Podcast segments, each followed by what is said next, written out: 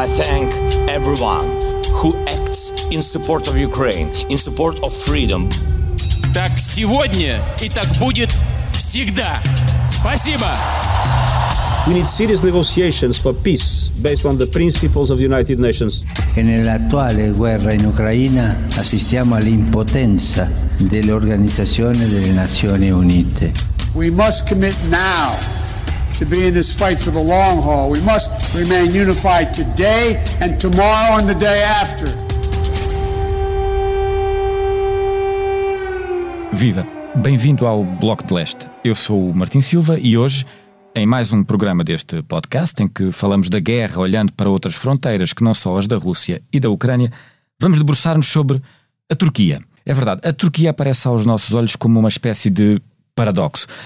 Apoia a Ucrânia, mas não aplica sanções à Rússia. Vende material militar aos ucranianos, mas continua com pontos com o regime de Putin. E Erdogan, o líder da Turquia, aparece aos olhos de muitos como um, um, líder com fortes afinidades com a liderança Rússia. Como é que podemos e devemos catalogar a Turquia, o seu regime e o seu posicionamento? Herdeiro do Império Otomano, este país, que é da Europa e da Ásia ao mesmo tempo, ou que não é bem de nenhum dos dois, é uma verdadeira potência regional. Tem mais de 80 milhões de habitantes, mais até do que a Alemanha, o mais populoso país da União Europeia, e é apontado sempre como um dos exemplos das ascensões dos autoritarismos e da crise das democracias no início deste século. Erdogan é a figura dominante da política turca nestes primeiros 20 anos do século XXI. Para nos ajudar nesta conversa, contamos com o José Pedro Tavares. Ele é biólogo, mas é também o correspondente do Expresso na Turquia há cerca de duas décadas, os nossos olhos na Turquia, se posso dizer assim. E é também um rosto habitual na SIC quando se fala daquele país, e muitas vezes é preciso falar daquele país. Viva, Zé Pedro, obrigado por estares connosco. Porque é que é importante olharmos para a Turquia quando falamos deste conflito a leste? Leia o Expresso em primeira mão, onde quer que esteja. Assine o Expresso Digital e tenha acesso a todos os conteúdos exclusivos e leitura antecipada do semanário às 23 horas de quinta-feira. Apenas 1,35€ por semana, durante dois anos. Todas as vantagens em expresso.pt barra assinatura digital. Expresso. Liberdade para pensar. Olá, obrigado por, pelo convite, é um prazer estar aqui.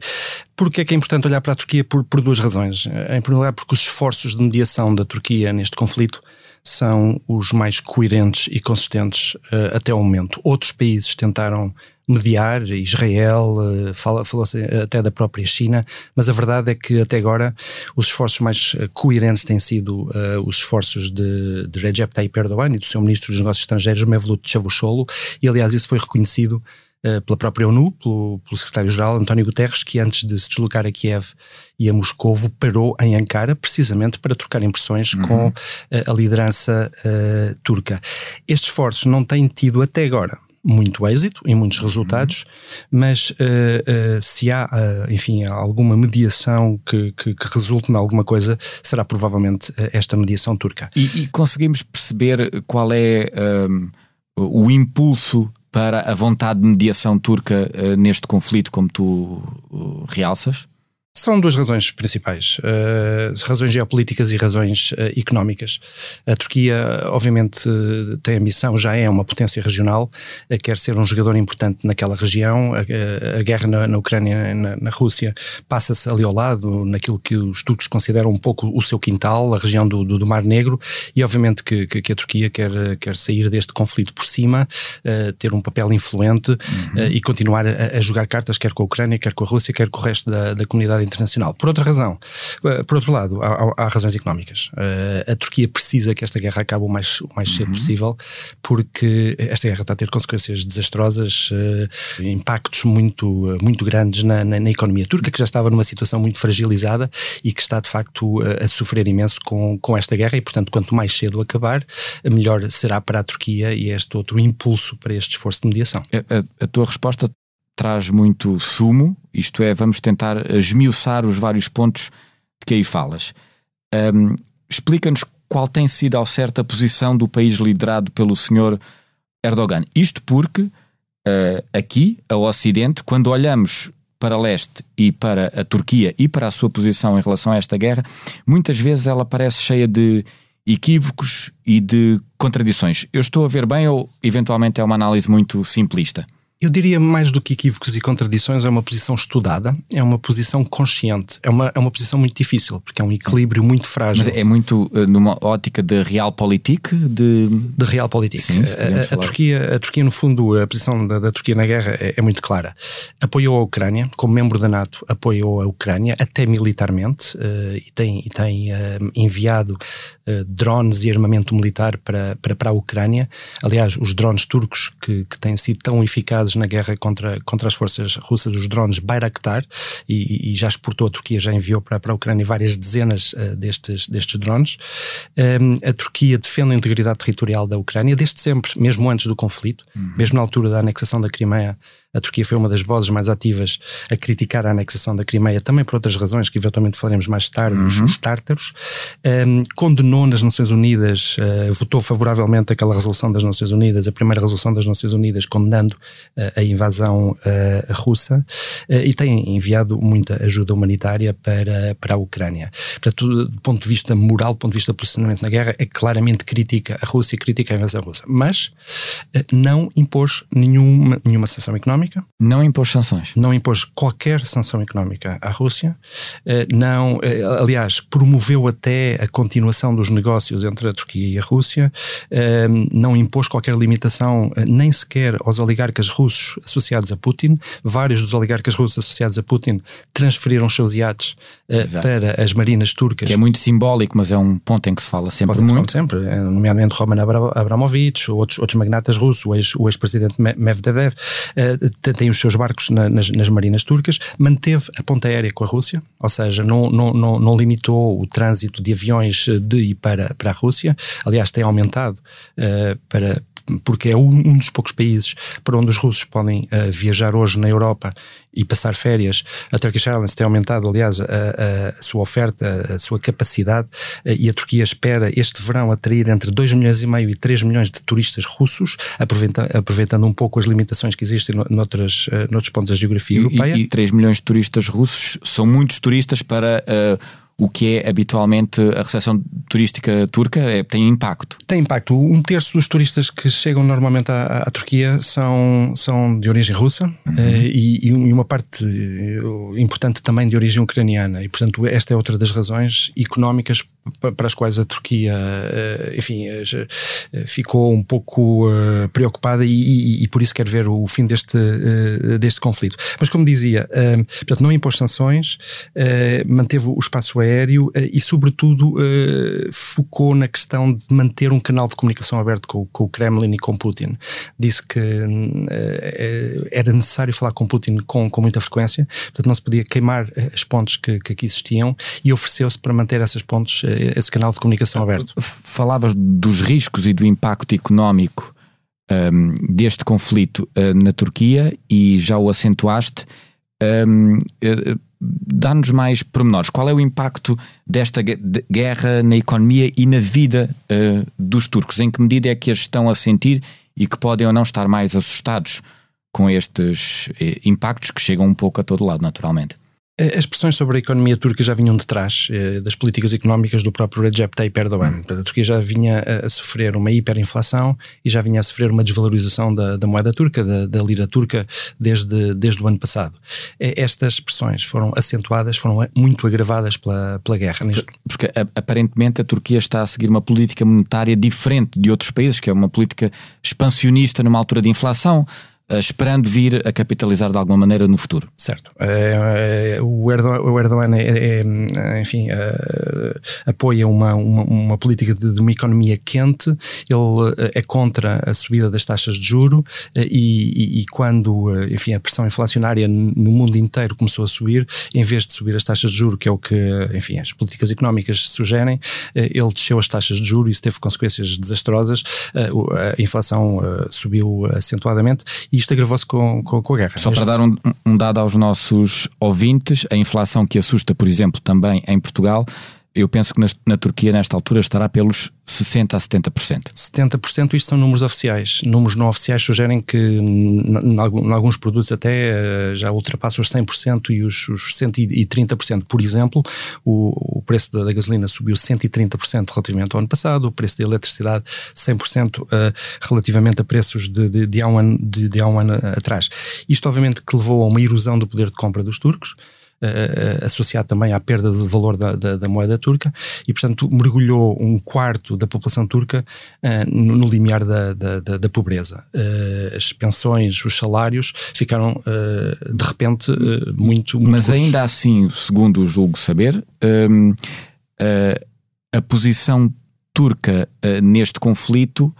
Um, está em consonância com o sentimento uh, maioritário da população. Isto é, o Sr. Erdogan não está a ser criticado pela atuação que está a ter. Ainda assim é apoiado. Certo. Uh, cerca de, segundo as últimas sondagens, cerca de 80% dos turcos apoiam uh, um, esta posição de neutralidade ativa da Turquia no conflito, ou seja, não querem que a Turquia uh, tome uma posição uh, mais uh, forte relativamente à Ucrânia ou, ou à Rússia.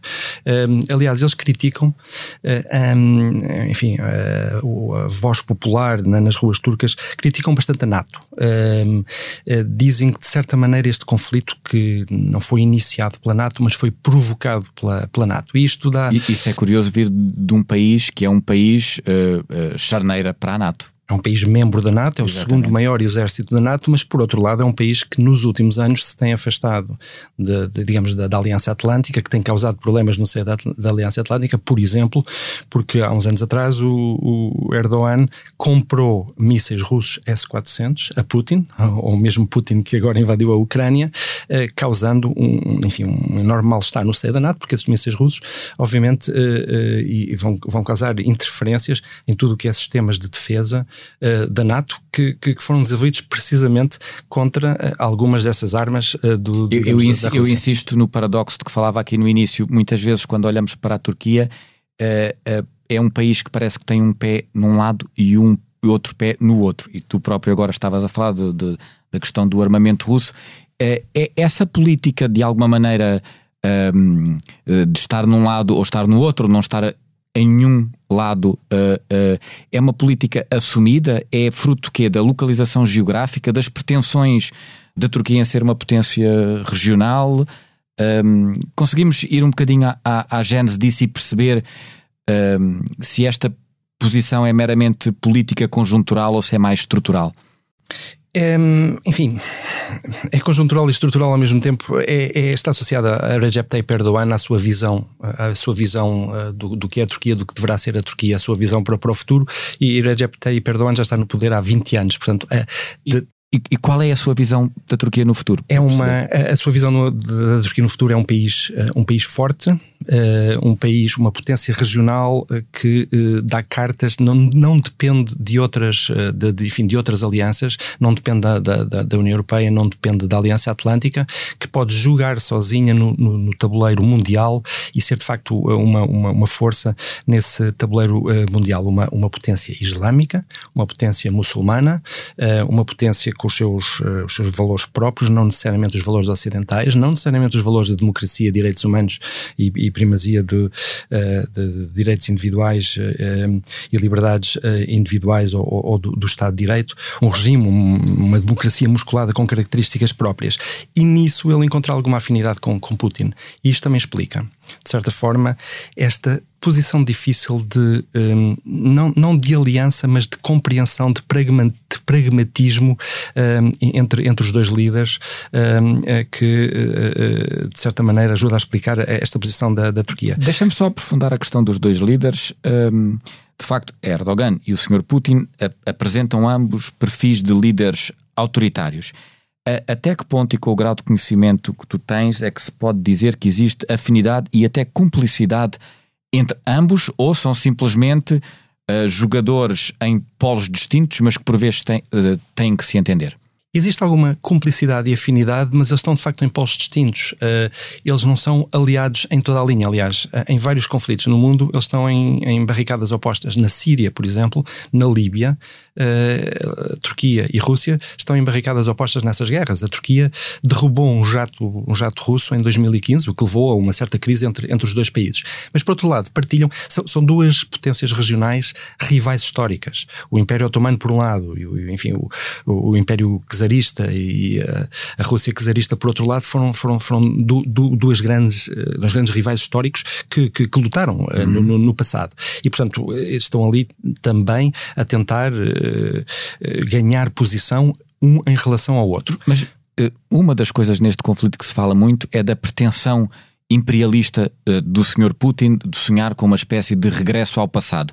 Existe esse sonho também na Turquia? Completamente. O Erdogan, aliás, eh, enfim, eh, é às vezes apelidado do novo sultão, porque precisamente o sonho dele é de afirmar a Turquia para, enfim, alturas, para grandezas quase imperiais. E ele, ele tem um fascínio pelo Império Otomano e quer de facto fazer da Turquia o novo, enfim, um novo símbolo de, de, de, uma de uma grandeza turca. Aliás, eh, há, há, há três ou quatro datas que, que ele repetidamente repete uh, nos seus discursos e, na, e, e, nas suas políticas. 2023, o centenário, no próximo ano, vai ser um, um, ano absolutamente incrível na Turquia, porque vai ser o centenário da moderna República Turca. Uhum. Depois, 2053, e ele, apesar de ter 70 anos, uh, fala nisso, 2053, porque ele assume que o AKP, o seu partido, o Partido da Justiça e Desenvolvimento, o seu regime, vai sobreviver até lá. Uh, enfim, não eventualmente com ele, mas, mas com, com, com, os seus sucessores, os 600 anos da conquista de Istambul um, uh, pelos, pelos otomanos, quando, quando Istambul, sede do Império Bizantino, Império Romano do Oriente, caiu para, uhum. para os uhum. bizantinos, e depois 2071, que nessa data vai celebrar os mil anos da principal batalha entre os bizantinos e os Seljuks, a Batalha de Malazgirt, que no fundo simboliza o princípio da conquista da Anatólia pelos turcos, pelos, pelos seljugos, pelos otomanos, que depois varreram completamente o, o Império Bizantino do Oriente. São, são estas datas, é, é este mindset, uhum. é esta abordagem que de facto é, está, motiva todas as suas posições ideológicas, todas as suas, as suas políticas. José, José Pedro Tavares, mas uh, com o que nos estás a trazer aqui, a pergunta que se impõe, penso eu, é uh, como é que fica a relação da Turquia com uh, a NATO, com os Estados Unidos, com o que denominamos o Ocidente, perante esses dados que tu trazes, quer das pretensões turcas, quer da proximidade estratégica com o Sr. Putin e tudo mais. É, daí também a importância, a importância de, de, olhar para a Turquia e a importância deste conflito entre a Ucrânia e a Rússia, porque de certa maneira o posicionamento estratégico da Turquia no futuro vai depender um bocadinho do desfecho, do desfecho da guerra. Um, nos últimos anos a Turquia tinha-se tinha, tinha vindo a afastar da, da, Aliança Atlântica, tem vindo a desenvolver uma indústria de armamento próprio, uh, na lógica de não estar dependente dos americanos, de não estar dependente da NATO, não estar dependente da União Europeia, para se armar, para se defender, uh, desenvolveu os, o caça próprio, o carro de combate próprio, os drones, eh, que depois começou a exportar para todo o mundo, incluindo para, para, para a Ucrânia. Ehm, e, de certa maneira, o desfecho da guerra vai, vai, vai também influenciar para que lado uh, penderá uh, Erdogan. Se a Rússia ganhar, Erdogan vai se afastar cada vez mais da, da, NATO.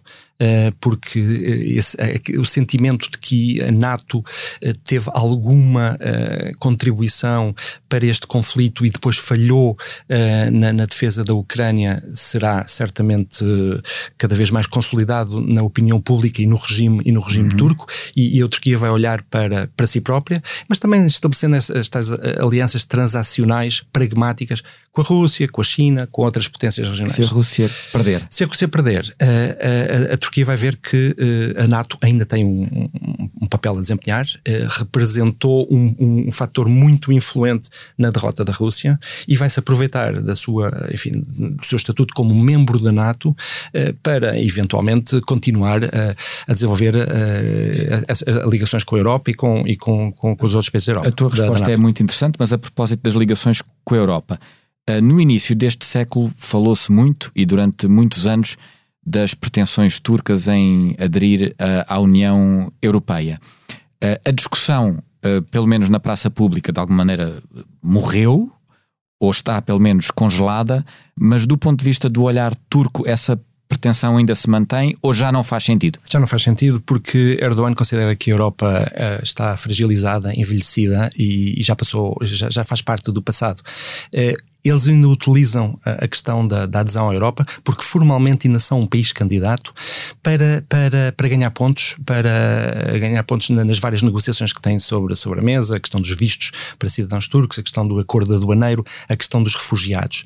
Mas uh, Erdogan não acredita na Europa e não acredita que o futuro da, da Turquia passe pela Europa um, e, e, portanto, de facto, uh, enfim, há, há um consenso, quer do lado turco, quer do lado europeu, que o processo está mais ou menos congelado um, e não há a coragem política para lhe pôr um fim, que, que, que é o que deveria acontecer, uh, porque não, não está a avançar de maneira nenhuma uh, e, e, a situação é até, de certa maneira, bastante hipócrita, porque ninguém está interessado, quer do lado europeu, quer do lado turco, uh, que a Turquia entre na, na, na, União Europeia. Mas ninguém quer formalmente acabar com as negociações para não ficar com esse ONU. Exatamente, e, e certamente agora Erdogan, com esta possibilidade de, de, de haver um canal acelerado de adesão da Ucrânia à, à Europa, Europa, Erdogan vai tentar tirar os dividendos políticos e dizer, mas nós já, já somos candidatos há, há 20 anos e agora a Ucrânia, toda a gente promete que a Ucrânia vai entrar em, em X anos e então e nós. E vai certamente tentar, uh, enfim, obter da Europa concessões políticas e outras uh, relativamente a esta situação. Eu, ouvindo-te, fico com a ideia e penso que quem nos ouve também ficará com essa ideia que a aposta do senhor Erdogan é uh, numa vitória para si, independentemente de qual seja o desfecho da guerra. Mas hum, quem joga póquer e arrisca demasiado, por vezes eh, pode perder. Isto tem algum hum, risco, nomeadamente interno, ou não te parece que esse seja um horizonte uh, razoável de antever? Ele tem controlado muito bem uh, uh, as expectativas da opinião pública uh, e, enfim, e a imprensa para limitar alguns possíveis riscos desta posição difícil. Mas concordo em absoluto com a, com a tua análise. Erdogan, mais do que uh, uma justiça moral, a defesa da democracia ou a condenação de uma, de, uma invasão uh, de, um país, de um país estrangeiro, está sobretudo a jogar os seus próprios interesses. Ele quer que, quando a guerra acabar, a Turquia esteja, enfim, na primeira linha da frente, da reconstrução dos, dos, países. Na questão da segurança, ele ofereceu, e já, e já, já, já foi aceito pela, pela, parte ucraniana, da Turquia ser eventualmente um dos países que poderá oferecer garantias de segurança num futuro acordo. Isto é, eh, se a Ucrânia eh, se mantiver independente, mas não entrar na NATO, pode ser um dos países que ajuda a sua segurança nessa posição neutral que, que, o país assumirá no futuro. E, exatamente. E, e, portanto, obviamente que isso põe a Turquia num, enfim, numa posição de força naquela região, na região do Mar Negro, que é uma região muito, eh, muito querida à Turquia, eh, geoestratégica para, para a Turquia. Recorde-se que a passagem do Mar Negro para o Mar Mediterrâneo é feita através do Estreito do Bósforo, o estreito que separa a metrópole de Istambul, na parte uhum. europeia, e na parte da parte, da parte asiática. É, é, no Mar Negro que estão as principais reservas de peixe da, da Turquia, mas sobretudo é no Mar Negro que está o, o gás natural uh, e o petróleo e, e, há uns anos atrás uh, a Turquia anunciou a, a descoberta de um enorme, uh, enfim, uma enorme reserva de, de, gás natural de 540 mil milhões de metros cúbicos que está agora a começar a ser explorada. Em princípio, o primeiro gás vai, vai, vai, ser extraído já no próximo ano, em 2023, o tal ano do centenário da, da, e, da moderna República isso Turca. Isso é o negócio do chamado Turk Stream ou não falamos da mesma coisa? Não, isto é, um, isto é de facto uma, um depósito de gás natural nas águas, nas águas turcas. Uhum. Uh, mas isto é muito importante para a Turquia e mais haverá. Uh, mas isto é muito importante para a Turquia porque a Turquia importa uh, gás natural da, da Rússia, sobretudo, 50% do gás natural que a Turquia importa é da Rússia. E, e também, esse tem sido um problema central neste conflito. E também daí as questões económicas e, enfim, as, as, consequências económicas da, da, da, guerra. Mas quando este, este depósito de gás natural estiver a ser explorado, cerca de um terço das necessidades de gás natural turcas poderão ser cobertas pela, pela enfim, pelo, pelo, pelas reservas próprias. Sem recorrer à importação russa. Sem, sem, recorrer, a, sem recorrer à importação russa. O Turk Stream é um de dois uh, uh, gasodutos que atravessam o Mar Negro da Rússia para, para a Turquia. Uh, há outros gasodutos, nomeadamente há um gasoduto que vem do Iraque para a Turquia, há um gasoduto que vem do Azerbaijão para a Turquia. A Turquia, de facto, é um hub energético, é uma plataforma sem produzir ainda uh, sem explorar ainda petróleo e, e, gás natural, porque petróleo tem muito pouco e gás natural, esta, esta reserva só foi descoberta há uns anos atrás e só, só irá ser, uh, começará a ser explorada uh, comercialmente em 2023, é, é, é um país extraordinariamente importante para, enfim, a sustentabilidade e o futuro energético da, da, da Europa. a Rússia construiu também por causa dessa relação de cumplicidade que sempre existiu entre Erdogan e, e Putin, dois gasodutos. Primeiro, o Blue Stream, uhum. que entrou em, um, em, em, operação em 2005, e depois o Turk Stream, uh, que, outro, que entrou em operação em 2020. Esses dois gasodutos que trazem gás natural da Rússia uh, diretamente da Rússia, através do Mar Negro, para a Turquia e depois da Turquia uh, podem ser distribuídos para outros países da Europa, porque a Turquia está ligada à Bulgária, está ligada à Grécia através de, de gasodutos. Este, este gás agora não, não está a ser distribuído pelos países europeus, um, e há um, outros gasodutos, nomeadamente o gasoduto do, do, Azerbaijão, que vem do Azerbaijão através da Geórgia para a Turquia e depois liga, uh, passou a ser, uh, obviamente, mais importante para o futuro energético da Europa, que quer limitar as importações de gás natural um, uh, da, da, da, Rússia. E fala-se também da possibilidade de, enfim, do, do, gás natural do leste da, do Mediterrâneo, nomeadamente de Israel, poder eventualmente chegar à Europa e a forma de, de poder chegar à Europa Europa eh, seria através de um gasoduto eh, de Israel eh, para, para, para, uhum. para a Turquia. Para, para isso teria que se resolver o complicado problema de Chipre, da ilha de Chipre. um, e depois, que era outro programa que podíamos ter aqui. Exatamente. Mas, mas de facto, outra, outra, enfim, outra componente, outra faceta muito importante, e daí a importância da Turquia também em todo este conflito, um, é a questão energética. Porque a Turquia é uma plataforma de transporte energético uh, com, com, grande importância para, para a Europa e qualquer que seja a solução que a Europa encontre para, enfim, uh, deixar de depender. Deixar, deixar de depender da Rússia, terá que passar parcialmente uh, pela Turquia, porque uh, Médio Oriente, uh, região do Cáspio, um, a Turquia é o, o, hub de transporte de toda essa, toda essa energia. José Pedro Tavares, muito obrigado pelas tuas respostas, muito esclarecedoras. para finalizar, pedimos ao nosso convidado que nos dê uma sugestão ou uma dica que ajuda a conhecer um pouco mais da Turquia, além das respostas que aqui deu hoje, naturalmente. A tua dica, que inclui viagens, mas não só, é Bom, eu, eu, acho que de facto viajar na Turquia é absolutamente essencial. É um país fascinante com, com, com paisagens muito diversas, de montanhas, a estepa, deserto, a florestas, a costa mediterrânica. Um, uma qualquer viagem deve obviamente eh, incluir eh, uma paragem em Istambul, é uma cidade com um passado, um passado bizantino, otomano, é uma cidade histórica, uma metrópole de 15 milhões de habitantes, é um, um sítio fascinante. Um, a Capadócia, Uh, único, único no mundo. Uh, uma viagem de balão na Capadócia é único no mundo. E depois a costa mediterrânica turca, que para mim uh, inclui um, dos melhores destinos de praia que, que temos na, na, na Europa e ainda relativamente pouco pouco conhecida e, e, e, selvagem.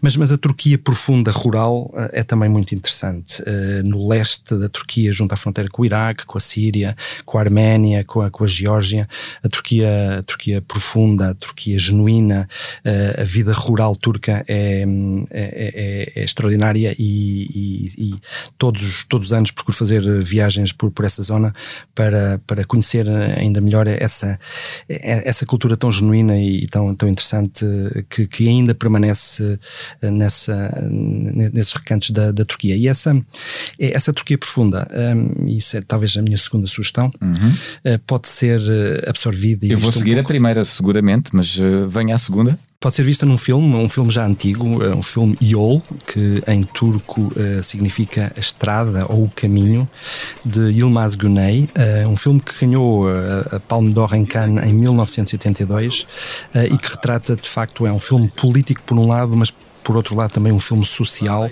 É um filme que, que, que conta uma história no seguimento do, do, do, golpe de Estado de 1980. Não foi o último, porque entretanto em 2016 tivemos, tivemos um, um, outro, ou uma tentativa de. Um, mas uh, este filme relata, no fundo, a história de cinco, uh, de cinco pessoas que regressam às suas vilas nessa Turquia profunda, um, depois do, do, golpe de Estado de 1980 e terem estado na prisão, e regressam às suas famílias com as suas ideias, com as suas ideologias uh, e, e, é ali que se vê um pouco o choque uh, e, e, a complexidade do que, de, deste país lindíssimo.